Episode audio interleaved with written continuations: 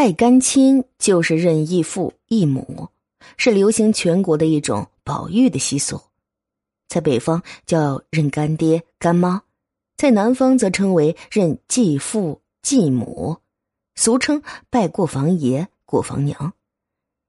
婴儿时期拜认的干亲可能是永久性的，终身保有这种关系，也有可能是临时性的，多则三五年，少则匆匆一物。从此各不相干。拜干亲的对象有的是人，也有的是物，其目的一是怕孩子娇贵不好生养，或者是以前生子夭折，怕自己命中无子，借拜干亲消灾免祸，保住孩子。第二是孩子命相不好，克父克母，借拜干亲来转移命相，以求上下和睦，家道昌盛。为了让孩子好养，拜干亲一般都喜欢认儿女较多或者贫寒的人家做义父义母，因为儿女多的人家，孩子就像是成群的小动物一样，容易长大又不娇贵，反而容易养活。当然，也有两家为了增进彼此之间的感情，愿意认对方的儿女作为一子一女的事情。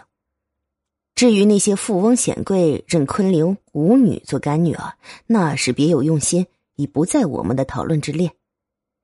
拜干亲的习惯因地域、民族和文化背景的不同，在礼节习俗方面也存在着较大的差异。在北京，人们一般认为认干爹干妈会对于干爹干妈自己的亲生子女不利，所以不是至亲好友，人们一般是不敢求其作为自己孩子的干爹干妈的。而且拜干亲，双方要互送礼物，并且摆酒席。以后每年三节两寿，干儿子、干女儿都要给干爹干妈送礼，做干爹干妈的也要回赠礼物，所以不是富贵之家也是难以应酬的。既然要拜干亲，那么就得择一个吉日举行仪式。届时，做父母的除了要准备丰盛的酒席外，还要替自己的孩子预备孝敬干爹干妈的礼物。这份礼物中最重要的是要给干爹的帽子和给干妈的鞋子，另外还要配上衣料之类的物品。当然，干爹干妈也不是只进不出，他们送给干儿子干女儿的东西里一定要有饭碗、筷子和一把长命锁，另外还要有一套小衣服、鞋袜、帽子、围嘴儿和兜肚等。过去为了这些礼物，有钱的人家都是到首饰店去定做银碗银筷，或者到护国寺、白塔寺喇嘛那里去买木碗，以免小孩因失手而打碎。如果万一打碎碗的话，被认为很不吉利。在河南、陕西的一些地方，拜干亲是通过碰来完成的。在河南郑州、开封一带，婴儿出生的头一天早上，婴儿的父亲。便要出门碰幸，碰到的第一个人，不管是男是女，是老是幼，婴儿的父亲都要跪下磕头，然后向其说明家中生了孩子，并请对方为小孩起名。过去啊，农村早起的多为十分的老头有的毫无思想准备，但是碍于习俗不便推劝，只好信口胡诌一个，于是粪筐啊，罗头啊。狗娃、猫娃等名字就出来了。这些名字虽然有点不雅，但好在只是小名是人们对小孩的爱称，只是小时候叫也就没多大关系。有的地方被碰到的人，除了给婴儿取名外，还要送给婴儿一件礼物，并被认成干亲。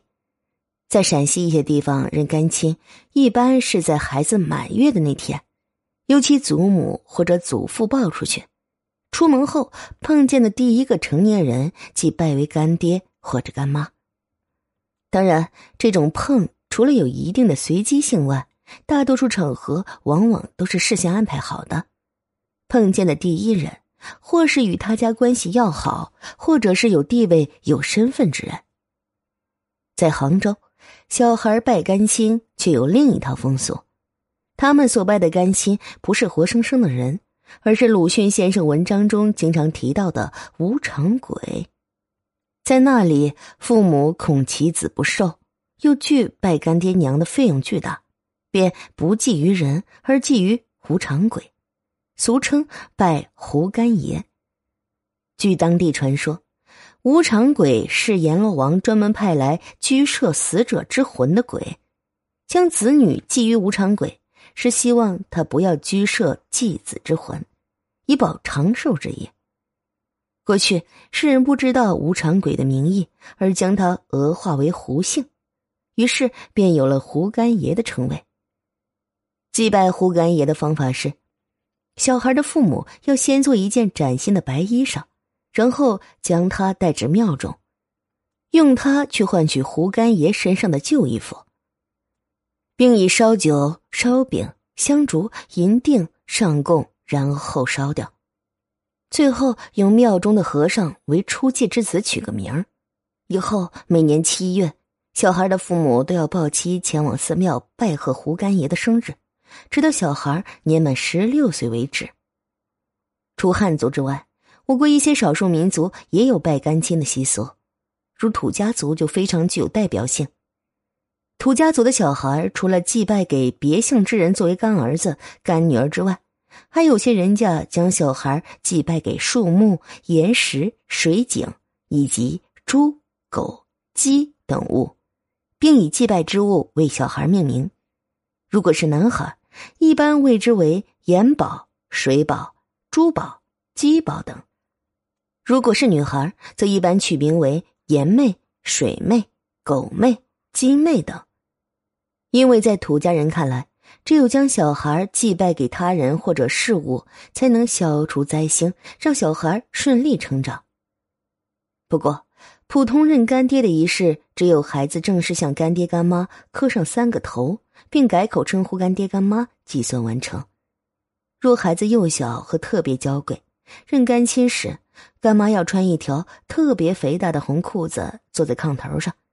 有旁人抱着孩子从裤裆里钻出来，以表示孩子是自己亲生的。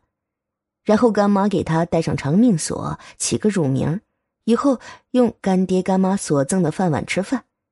这寓意着小孩从此成为他们的孩子，吃他们家的饭，和亲生父母不相干了。从此，小孩也就可以借干爹干妈的福气，顺利成长，健康长寿。